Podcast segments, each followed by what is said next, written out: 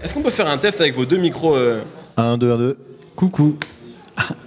tu veux voir ma vie? Il est bon, lui. Il est bon, lui.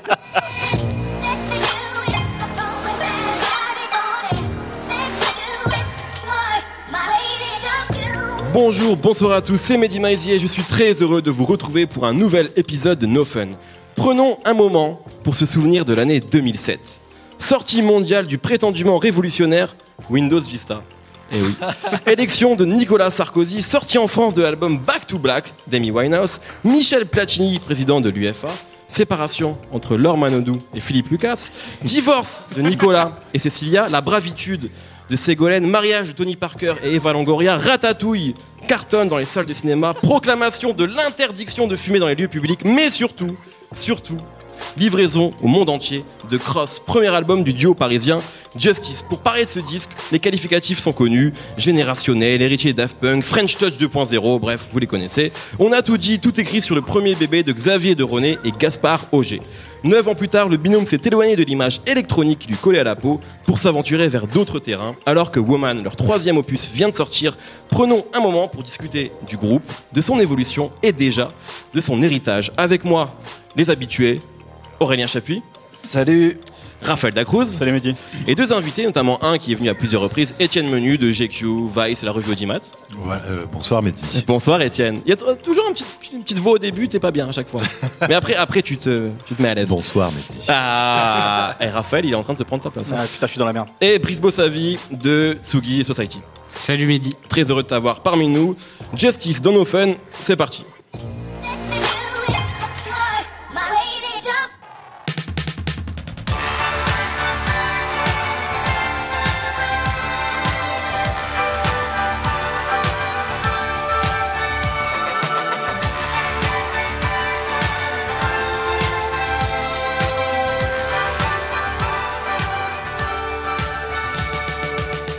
D'écouter un court extrait de Woman, donc le dernier album de Justice. On va peut-être commencer euh, avec un tour de table et peut-être donner la parole aux, aux invités.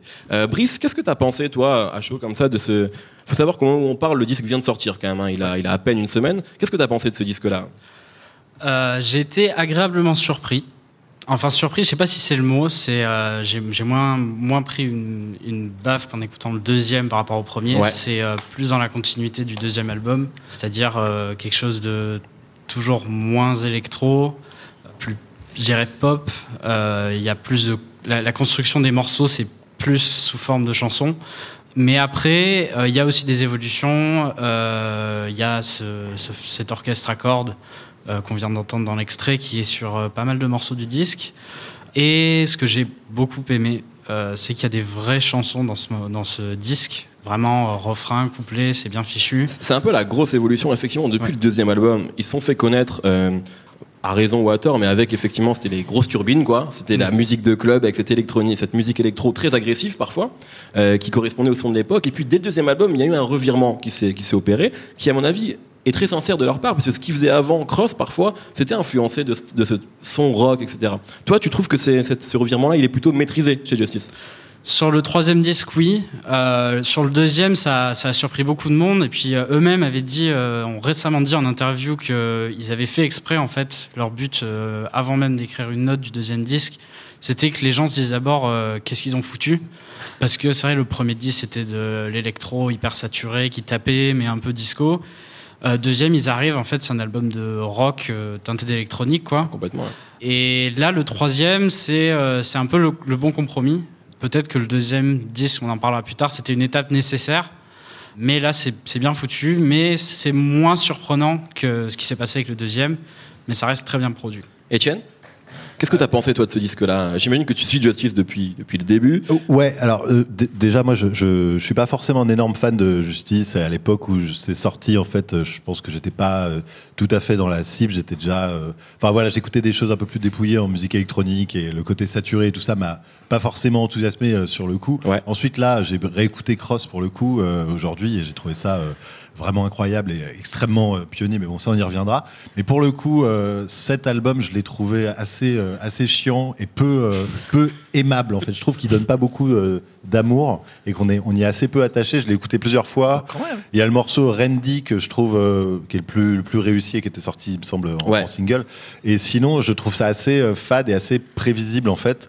Et la production, euh, bah, on parlait de bibliothèque d'influence tout à l'heure au sujet de, de avec Ray Schremer. Je trouve que les, les, les choix dans la bibliothèque sont certes assez variés, mais un peu, euh, un peu timides finalement et un peu prévisibles.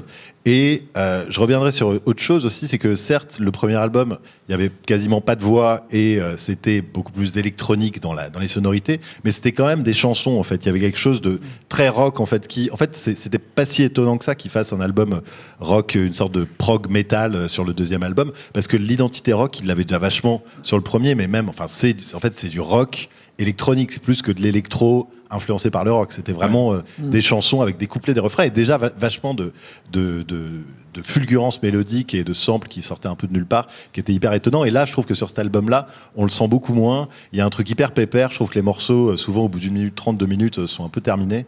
Et, euh, et après, à titre personnel, je suis pas du tout fan des influences qui convoquent sur cet album. Alors, j'étais un peu plus euh, des influences des deux premiers disques.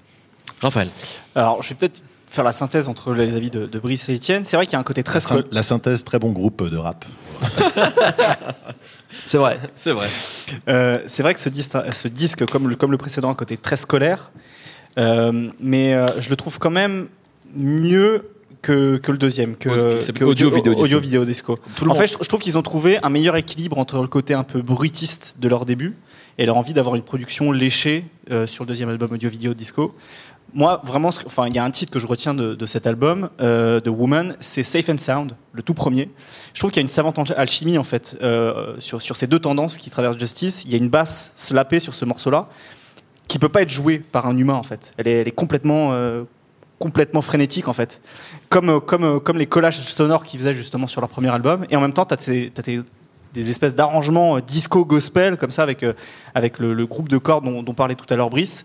Et je trouve que là, voilà, les deux sont superposés et ça fonctionne merveilleusement bien. Et contrairement à ce que disait Étienne, je trouve qu'au bout, de deux minutes, on se fait pas chier en fait sur ce morceau-là parce qu'il il, il évolue très progressivement. Il dure plus de cinq minutes et, il est vraiment hypnotique en fait. Et au bout des cinq minutes, moi personnellement, j'ai pas vu les cinq minutes passer quoi. Je suis, complètement euh, dans, l'église euh, imaginaire qu'ils ont créée pour cet album, euh, avec le, comme là sur la Jésus sur scène, là, superstar. voilà, voilà, les, les lumières qui nous arrivent dans la gueule à travers les vitraux. Voilà, pour moi, c'est vraiment ça ce morceau, et je, je retrouve ça sur, sur pas mal de morceaux de l'album, même si je trouve que c'est pas forcément réussi sur les euh, 10 ou 11 ou 12 morceaux, je sais plus exactement euh, combien il y en a dessus. Nemo. Bon, bah, vous avez déjà tout dit, donc là je suis un peu, je suis un peu emmerdé. Donc euh, j'ai parlé de leurs influences. C'est vrai qu'on va dire que sur leur début, ils étaient quand même beaucoup plus heavy metal, beaucoup plus baroque. On va dire que leur esprit c'était quand même de faire euh, des solos de guitare de Kirk Hammett dans Metallica, un morceau de 5 minutes, euh, ça, ça s'arrêtait jamais, c'était des montées, des descentes, etc. Là, ils sont vraiment revenus à leur truc de glam rock, qui est un peu quand même euh, leur univers depuis le départ. Donc euh, on est sur euh, du perfecto en rocksteady. cuillère. Ouais, et puis les Judas Non, le Priest, euh, les Motley Crue, les trucs comme ça, tu vois, avec des, des chansons qui paraissent cheesy. Et donc, souvent, ça peut être nul. Là, quand t'as passé l'extrait tout à l'heure, je me suis dit, putain, on dirait l'entrée de Michel Drucker dans Champs-Élysées. en Ouais, fait. oui, oui, oui. Donc, des fois, ça sonne comme ça. et des fois, ça sonne euh, genre. euh, des fois, c'est du génie. Genre, les deux derniers morceaux, euh, Love SOS et Close Call. Moi, je suis client à fond, je suis dedans et j'aime bien, tu vois. Je sais que là, dans un interview il y a pas longtemps, Xavier de René a dit genre euh, euh, quand euh, Romuald, un mec euh, qui bosse avec lui sur ces deux derniers morceaux, euh, arrive avec euh, le morceau où il dit genre euh, This is euh, euh, Love SOS. On l'a posé, on a dit c'est génial. Et après on s'est dit c'est pas super cheesy, mort, genre c'est un SOS de l'amour, c'est pas genre euh, pourri, Patrick Bruel, naze. Et après en même temps ils ont dit euh, peut-être il faut qu'on garde euh, une certaine fraîcheur par rapport à ça et que les gens, bah voilà, soit ils vont le prendre comme un truc super cheesy, super petit et délicat, ou soit ils vont le prendre comme bah, ce qu'on a envie de donner maintenant, faire un album peut-être plus ouvert, peut-être avec des sentiments plus simples sur la femme, quoi. Bah, ça rappelle ju- juste l'euro disco en fait des fin des années 70 début des années 80 I Need Love euh, Gimme Love Ouais. enfin de Céron tu vois de Giorgio Moroder en fait c'est ça tu vois c'est des choses finalement très simples non mais je, je veux dire au niveau au niveau des paroles au niveau des lyrics tu vois et Ouais. au niveau des mélodies tu vois finalement c'est ça aussi Pour moi, ça, c'est les influences de Daft Punk, tu vois. Je pense que c'est aussi leurs. Ouais, je pense que c'est aussi leurs influences. C'est leurs influences, mais plus déguisées derrière quelque chose de quand même plus rock. Tu vois, il y a un moment où ils veulent qu'il y ait un solo de guitare, euh, que ça sonne. Ils veulent pas Giorgio Moroder. Ils veulent, euh, ils veulent Motley Crue, quoi. Ils À la, veulent, limite, à la limite, euh, moi, ça me fait plus penser à Rob veulent Tepperton Kiss. aussi sur cet album. Ouais. Qui est, qui est décédé il y a là euh, euh, au mois Très d'octobre, récemment, ouais. et donc le producteur, enfin le mec qui a produit notamment sur euh, Thriller Sur de Thriller de Michael Michael. Etienne Sur ce que. Euh, bah, euh, moi, en fait, je trouve que le, le, quand on écoute un peu de musique électronique euh, assidûment euh, depuis euh, 10 ans, euh, on se rend compte quand même que la, Oh, l'ancien. plupart, la plupart des sons. Non, non, pardon. Je, mais, enfin, je veux dire, pour, pour un public, je parle pas forcément de moi, mais pour un public qui connaît un peu la musique électronique, après, certes, Justice s'adresse pas que à des Oui. nerds de la musique électronique, mais quasiment tous les sons sont des trucs qui sont entendus depuis euh, 10-15 ans euh, dans la musique de club ou la musique, disons, de salon de club ou quoi. Mais euh, des trucs, euh, enfin, les, les, les basses slappées, c'est des trucs qui peuvent être empruntés à, aux Norvégiens type euh, Lindstrom ou Prince Thomas. Il y a énormément, enfin, ça fait vraiment, moi, ce qui m'a gêné, en fait, c'est que j'avais vraiment l'impression que c'était un carnet de notes, voire des sortes de références, en fait. Enfin, c'est un peu comme Cahier des charges, quoi, un petit peu. presque, ouais. C'est, il y a un truc, ils se sont chauffés en écoutant des choses. Et c'est très, c'est très bien de s'inspirer comme ça. Enfin, il y a l'histoire de, de Blurred Lines où ils écoute- écoutaient Marvin Gaye avant, ils ont fait un morceau qui ressemblait un peu trop, ça les a foutus dans la merde, mais ils avaient le droit d'écouter ce morceau avant. Ouais. Et là, c'est la même chose, mais il y a des moments où c'est vraiment du copier-coller, certes bien assemblé, bien produit, mais il y a des moments où on a vraiment l'impression d'entendre un truc de la, de la contrefaçon, quoi. C'est Brice. Bah, moi, ce que je dirais pour défendre Justice, et ce qui est intéressant, c'est que eux-mêmes l'ont dit, ils, sont, ils ont été dans la, la dance un peu malgré eux. C'est euh, c'est plus un, des musiciens qui après passent derrière à l'ordi, parce que dans leur manière de composer, je sais pas si c'était vrai pour le premier, mais c'est vrai pour le deuxième et le dernier. D'abord, ils composent euh, à la guitare, euh, piano, batterie, et après, ils bidouillent avec à l'ordinateur. la turbine. Ouais, bien sûr. Il n'y a plus vraiment de turbine, je trouve. Mais euh, et, et là, c'est ce qu'ils ont fait, euh, par exemple sur euh, Safe and Sound, euh, des morceaux comme ça. Euh, on sent qu'après, à l'ordi, ils se sont amusés aussi avec les violons, euh, des choses comme ça. Et, euh, et c'est ça qui rend aussi, qui donne le son de Justice qui revient tout le temps. C'est qu'à la base, ça part pas d'un son sur Pro Tool, un logiciel d'ordi. Ils ont pris un instrument et même si eux disent qu'ils sont pas très bons aux instruments, ils vont d'abord commencer par ça et ensuite ils modifient et c'est là que ça crée un vrai son. Et Bah. je, je trouve que ça donne un, un son assez chaud, assez, assez unique à Justice et pas froid comme de la musique électronique. Puis moi, ce que je trouve réussi par rapport euh, justement au, à l'album d'avant, c'est que les morceaux où il y avait des, voix, donc des chanteurs, étaient peut-être moins réussis, alors que là, les, relations avec les, les chanteurs et comment sont composés les morceaux, on sent que c'est c'est mieux, c'est plus abouti en fait. Ça fait des, des meilleures Ouais. chansons. Là, quoi. les chants deviennent des instruments euh, qui sont intégrés en fait. Ce qui pas était pas d'accord. forcément le Et cas. attention. Pas d'accord, Étienne. Je- Maintenant, la parole est à Étienne Menu.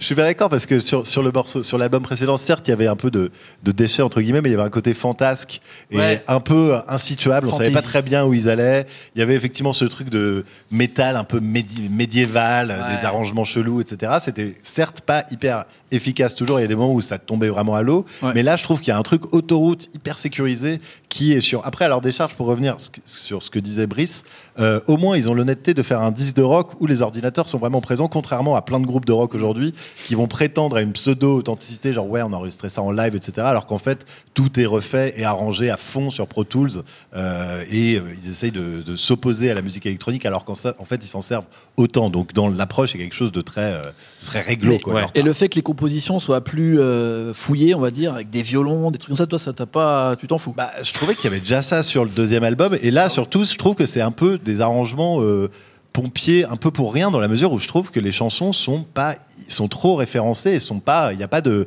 pas d'ouverture magique vers un truc qu'on connaît pas très bien. Michel Drucker, quoi. Ouais, c'est trop, ça, me- ça me rappelle trop des sortes de, d'environnements euh, musicaux qui, m'ont- dont j'ai, dont j'ai trop, enfin que j'ai trop, trop entendu euh, dans les années 80, quoi. Puisque, puisque ça fait trois fois qu'on cite Michel Drucker, il est temps de passer à la deuxième partie de l'émission.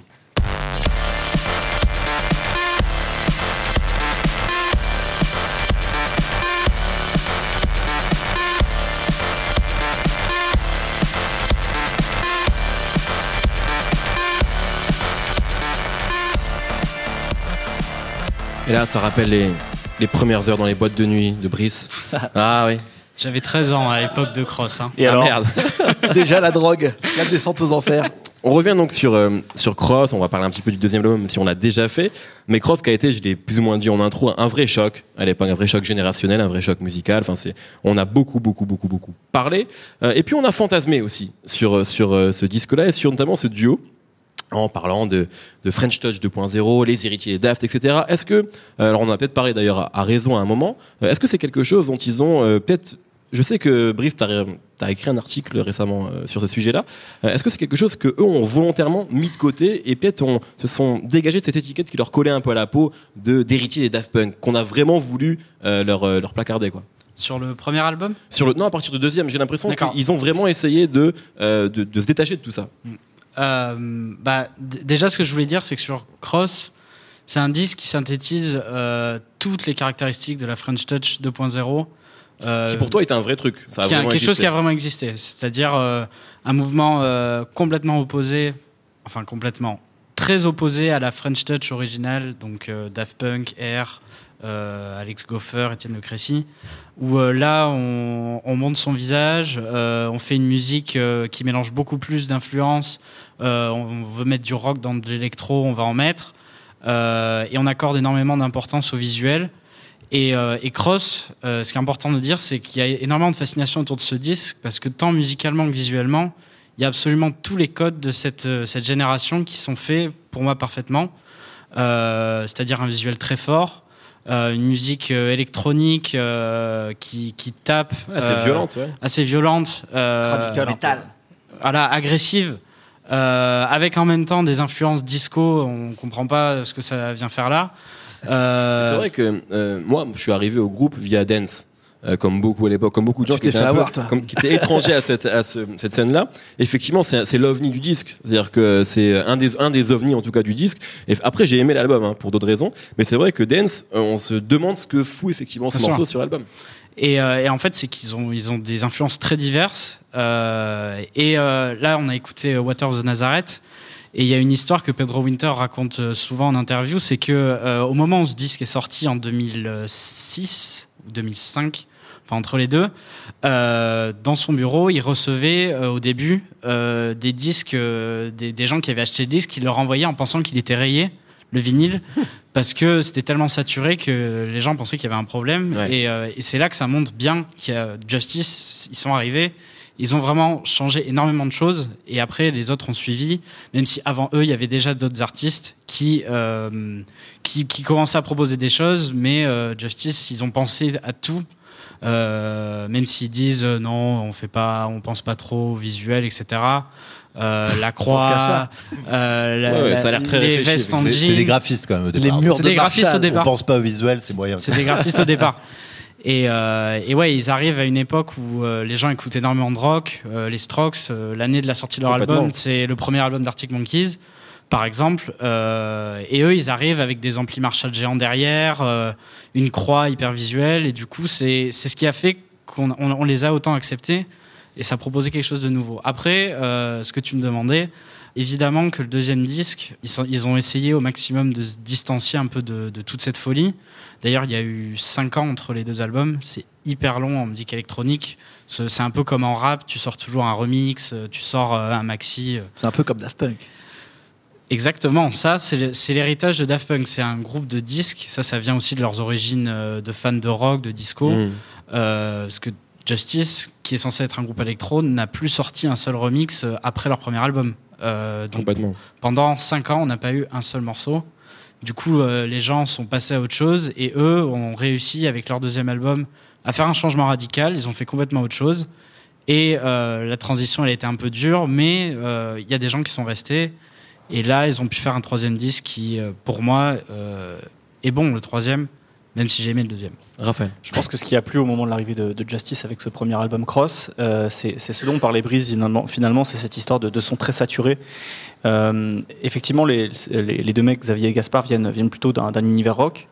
Et euh, moi, à l'époque, j'écoutais assez peu de, de musique électronique française. Par contre, j'écoutais pas mal de musique électronique anglaise, notamment de la drum and bass. Et euh, il y a un groupe qui est arrivé qui s'appelait Pendulum en 2005, qui est un groupe australien qui, pareil, venait du rock en fait. À la Nemo, il te juge.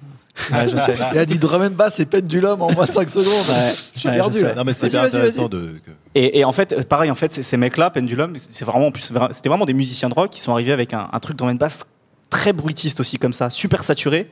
Et peu de temps après, tu as Justice qui arrive sur la musique électronique française par excellence, cette espèce de, de French, French touch, justement, avec un truc très similaire. Et je pense que c'est ce qui a plu finalement, c'est qu'on on était peut-être arrivé au bout d'un cycle dans la musique électronique, d'un seul coup, quelqu'un euh, arrivait avec de nouvelles propositions, une nouvelle esthétique, une nouvelle manière d'en faire. Moi, ce qui m'a plu aussi de chez Justice, c'est. euh, on, on parle de rock, mais il y a quelque chose de très très rap finalement aussi dans leur manière de produire. Les mecs vont chercher des, des caisses claires de Dr. Dre, euh, t'as plein de petits bouts de samples partout. Euh, voilà, il y, avait une nouvelle manière de faire de la musique et, euh, et je pense que c'est c'est ce qui a plu finalement quand ils sont arrivés. Etienne Euh, ouais, en fait, surtout, ça s'est vendu. Cross a vendu euh, 2 millions d'exemplaires, je crois. Quand C'est on, énorme. quand on réécoute le disque et qu'on voit la- l'agressivité du truc, enfin, comment c'est abrasif, comment, c'est, comment ça nique les tympans, surtout quand on l'écoute au casque et tout. 2 millions d'exemplaires, c'est quand même euh, beaucoup. euh, Enfin, C'est c'est, dense. c'est- ça a ouvert tout un truc. C'est vrai que c'était pas. Mais je pense, en l'occurrence, qu'ils sont pas arrivés, comme tu le disais, Brice, ils sont pas. Ça a pas, ils, ils ont pas non plus, euh, ils ont pas surgi au milieu d'un paysage qui les accueillait pas du tout. euh, Enfin. C'était, il y avait déjà en fait la, la musique électronique, euh, enfin la, la house et la techno d'origine américaine avec des influences plutôt noires américaines, euh, étaient déjà en galère depuis euh, le début des années 2000. Et il y avait euh, l'électroclash qui avait quand même vachement ramené le rock dans les clubs. Il y avait des groupes comme Boys Noise, comme Monsieur Oiseau, enfin un artiste comme Monsieur Oiseau, enfin deux artistes d'ailleurs, Boys Noise c'est un seul mec aussi, qui faisaient déjà de l'électro très saturé. Et Justice, si vous voulez, ils ont un peu joué les, les Steve Jobs dans l'affaire. Ils ont pris les meilleures choses. Après, ils ont clairement euh, sur Cross un truc d'auteur qui est très fort que les autres n'avaient pas. Ouais. Mais c'est c'est pour ça que c'est un peu Steve Jobs, c'est qu'ils ont réussi Oui, ils ont, à agencer ils ont rien ça. inventé non plus. ouais. Ils- Ils ont inventé le, le- le truc de beat crush, enfin ces espèces de sons de, de, de glitch, c'est c'est le truc qui, qui, qui Super donne à penser c'est- que c'est rayé en fait quoi. C'est espèce de glitch qui donne une sorte d'accélération qui était déjà un peu utilisée dans la techno minimale, etc. Mais qu'eux ont utilisé de façon beaucoup plus euh, manifeste et qu'ils ont beaucoup plus mis en avant en fait. Et c'est ça qui a, a permis surtout d'avoir un vrai impact pop quoi. Nemo. Puis ouais, il y a un côté euh, de, de la répétition sur des morceaux comme Phantom, Motor of Nazareth. T'as des boucles qui durent deux secondes. T'as l'impression Mm. vraiment que le disque est rayé, que tu vas t'en prendre plein la tronche, ça monte. Stress, c'est encore pire. En plus, avec toute l'histoire qu'il y a derrière. Après, dans tout ça, je pense qu'il faut pas oublier aussi l'aspect live de Justice, parce que avant vraiment, euh, Justice pour moi plus qu'un un groupe de club, c'est un groupe de festival. Euh, pour, parler, genre j'étais allé au printemps de Bourges à deux années de suite. Une fois, ils avaient fait un DJ set. Ils étaient genre euh, les newcomers. Ils vont faire un truc génial. Ils avaient juste fait un DJ set, voilà. La fois d'après, ils sont arrivés avec Cross, avec leur mur de Marshall, avec la croix, etc. Euh, J'avais l'impression d'être dans une secte avec une religion, tu vois. Les mecs Mm. étaient, enfin, c'était genre flippant. Ils étaient habillés pareil. Ils avaient les les cuirs avec les croix dans le dos. Enfin, j'avais l'impression que ça allait finir en pas en messe noire, tu vois. C'était euh, c'était un truc Suicide collectif. non, mais c'était vraiment un truc à part. Et d'ailleurs, ils ont sorti deux albums live, ce qui est assez rare pour euh, un vrai. groupe euh, de musique électronique, tu vois, où souvent c'est des DJ sets ou quoi. Un peu comme Daft Punk. Un peu comme hein, Daft. Punk. D'ailleurs, à des années différentes, juste après leur album, je recommande quand même le, le deuxième qui est assez légendaire, qui reprend justement bien les influences entre leur premier et leur deuxième album, qui en font une chose très cohérente. Et je pense que c'est là, plus que dans les albums, qu'on voit réellement la force de Justice d'aller sampler. Ils arrivent même à intégrer euh, le, le- un tout petit bout du, du sample de Swiss Beats euh, qu'avait repris pour Jay-Z On to the Next One. Ils le mettent dans Dance. Donc ça fait crier des gens et ça repart dans un truc. Il y a des moments où il y a des vrais solos de guitare. Je sais que je parle beaucoup de solos de guitare, mais il y a des moments où ça part dans des trucs. Et tout d'un coup, il y a back. Hop, il fait une sorte de bac électronique. Ça emmène vraiment les gens comme un concert de métal. Faut pas oublier que, euh, genre, euh, le Hellfest, euh, c'est un des plus gros festivals euh, de, de De musique métal. en France. Euh, Il y, a, y a- y a aussi des gens qui ont été fascinés par le côté euh, groupe de métal, force, euh, genre motorette dans ta tronche. euh, On, on prend des avions, euh, on va être sourd après, on va mourir euh, de la drogue et des putes, quoi, tu vois. Et, euh, et d'ailleurs, euh, juste après Cross, ça, la- ça les a tellement dépassés qu'il y a eu ce. En moment qu'ils ont fait leur premier album de live, ils ont sorti un film avec Ouais. Romain Gabras. Franchement, c'est peut-être le truc. Cross the Universe. je crois que c'est le truc que je connais le plus de Justice. Je connais toutes les phases entre, euh, entre le tourneur euh, qui Le est mariage de Gaspard. Bouchon qui est complètement euh, fan Ouais, des, flingues et qui arrête pas de s'embrouiller parce que quoi t'aimes pas les armes? Qu'est-ce que c'est quoi ton problème avec les Ouais, armes? c'est un vrai. Il part en couille. c'est- Effectivement, le film, il faut le recommander. Et le chauffeur qui est là avec sa voix, oui, euh, Dieu, c'est important, avec une voix énorme et tout. Enfin, il y a- c'est, je pense que c'est là où on voit l'impact générationnel qu'a été euh, même tout leur univers, leur musique, le live, euh, la, la mise en scène. Tout ça, c'est encore plus important que la musique. sur les 3-4 premières années. Et après, je pense qu'ils ont été dépassés par le monstre qui était devenu Justice euh, euh, et qu'ils ont voulu le casser en deux. Ils en ont fait complètement autre chose. Je crois que Brice voulait dire une dernière chose. Mais euh, Nemo me permet de faire ma transition. Faut le redire encore, à l'époque. T'avais 13 ans, oui, ok. La drogue. Euh, oui, bon. Euh, mais euh, ouais, à l'époque, euh, la majorité des gens écoutaient du rock, ce qui paraît assez Non. incroyable aujourd'hui. Bon, Euh, bon, alors, la il y a- après, il y a, Et de la il y a- drum il y a and bass. tous les fans de rap euh, et qui écoutaient mais aussi tu es en train de dire que la musique la plus la populaire musique à la plus l'époque. populaire à l'époque, c'était vraiment le C'est rock, vrai. les Arctic Monkeys et Franz Ferdinand. Et, Ah, euh, Franz Ferdinand. et ils ont été, euh, d'ailleurs, euh, les- ils ont samplé les Franz Ferdinand dans un de leurs morceaux. Euh, ils ont été intelligents parce qu'ils se sont aussi adaptés à leur époque et ils ont eu toute cette imagerie rock qui a fait que les fans de rock se sont intéressés à Justice. Et c'est comme ça qu'ils ont réussi aussi à, vraiment s'asseoir euh, à l'époque sur, toute la musique euh, française. Et c'est pour dire, même euh, rock and folk à l'époque euh, s'était intéressé à, Justice. Et pour que Philippe Manœuvre se retrouve à, écrire sur Justice dans, les pages de rock and folk, il fallait vraiment qu'il se passe quelque chose. Quoi. Parfait, merci beaucoup messieurs. Rapidement, je vous demandais vos, vos coups de cœur en lien ou pas avec Justice. Alors on- vous êtes quatre, donc on va essayer de faire un peu un peu concis. On va commencer avec toi Nemo, qui est le moins concis de la bande. C'est impossible que ce soit mais- concis, vas-y. J'avais décidé de parler des Beach Boys pendant et j'en ai pas parlé du tout. Donc euh, je voulais juste dans l'instrumentation à un moment, euh, je sais qu'ils ont beaucoup parlé des Beach Boys. Bon, j'ai pas réussi à les placer. Bref, c'est les 50 ans de Pet Sound cette année, le meilleur album des Beach Boys de l'histoire du monde et donc je vous je vous recommande de, l'écouter. En plus, il y a une version là euh, avec euh, la version mono, la version stéréo, les instrumentales, euh, les lives de Brian Wilson qui, qui pètent dans les toilettes. Enfin bref, il y a tout ce que vous voulez écouter dans un seul album, pas cher, donc prenez-le. Et en même temps, Brian Wilson, il a toujours voulu faire un album juste après Pet Shop, qui, qui Pet Sounds, qui devait être genre son album légendaire, euh, son Sgt Pepper qui devait s'appeler Smile, qui est jamais sorti. Et en fait, il est sorti il y a pas très longtemps, il y a 4-5 ans. Et c'est à mon avis une des pièces importantes qui a influencé euh, beaucoup d'instrumentation ou de, de composition qui ramènent comme ça des violons, des, des chèvres, des, des trucs un peu incroyables dans la musique. Donc il faut absolument écouter. Et le mec m'a cassé les couilles avec la drum and bass quand même. Euh, Ah, c'est important, c'est Beach Boys, frère. Raphaël, ton coup de cœur. Euh, on parlait de, général- de l'aspect générationnel avec Justice tout à l'heure. Ils sont, ils sont fait un peu connaître via MySpace à l'époque, site maintenant disparu. Moi, il y a un artiste que j'aime beaucoup et qui correspond peut-être lui à la génération SoundCloud. C'est un artiste euh, québécois qui s'appelle Kate Renada, Évidemment. qui a sorti un album euh, il y a six mois de ça qui s'appelle 99.9%.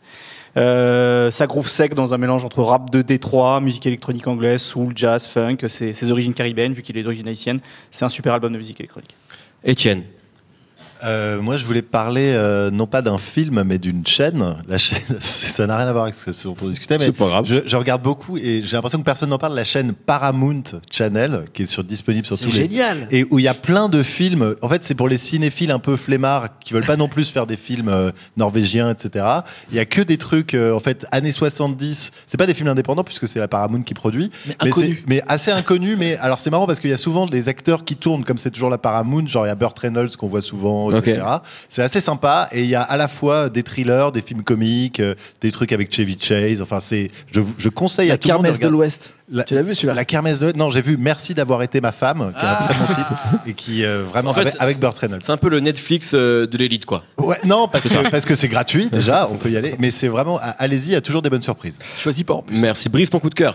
Euh, moi, j'avais envie de parler d'un morceau d'un musicien de Détroit qui s'appelle Shigeto, euh, qui ne fait pas de rap, qui ne fait pas de techno, et c'est pour ça qu'il est intéressant. Euh, ce morceau s'appelle What Are We Made Of? Euh, Il l'a sorti le lendemain de l'élection de Donald Trump, euh, le terrible. Pas de politique ici. J'ai juste dit qu'il Nous était- sommes fans de Kanye West, je te le rappelle. Ah oui, c'est vrai. Son plus grand soutien. Euh, et c'est un très beau morceau qu'il a sorti avec un discours d'un artiste plasticien de Détroit qui a fait un projet que je vous invite à aller voir qui s'appelle Heidelberg Project, qui est une rue dans un quartier très mal famé de Détroit où ce- cet artiste vivait. Et euh, au fur et à mesure euh, du temps, bah, les maisons devenaient de plus en plus abandonnées.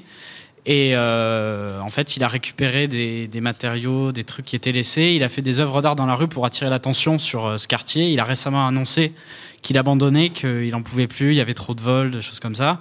Et il a samplé ce, cet artiste qui parle, qui explique le monde entier nous regarde, What are we made of? Et c'est un morceau batterie, piano, euh, basse, tout simplement. Ça dure 5 minutes et c'est magnifique.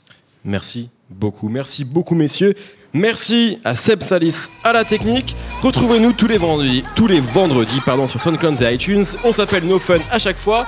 Nous sommes en public, je l'ai dit la semaine dernière, à chaque enregistrement, tous les 15 jours à l'antenne de Paris, à côté du Père Lachaise. Vous êtes nombreux aujourd'hui, ça fait très très plaisir euh, de vous voir. Vous pouvez réserver vos places sur binge.audio. Euh, merci à tous, on se retrouve la semaine prochaine et on parlera du duo le plus cool depuis Danny Glover et Mel Gibson. À la semaine prochaine.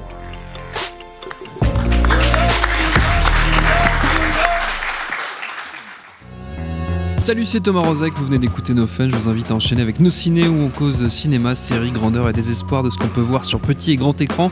On parle fort, mais on a bon cœur. Ça s'appelle Nos ciné, c'est un podcast du réseau Binge.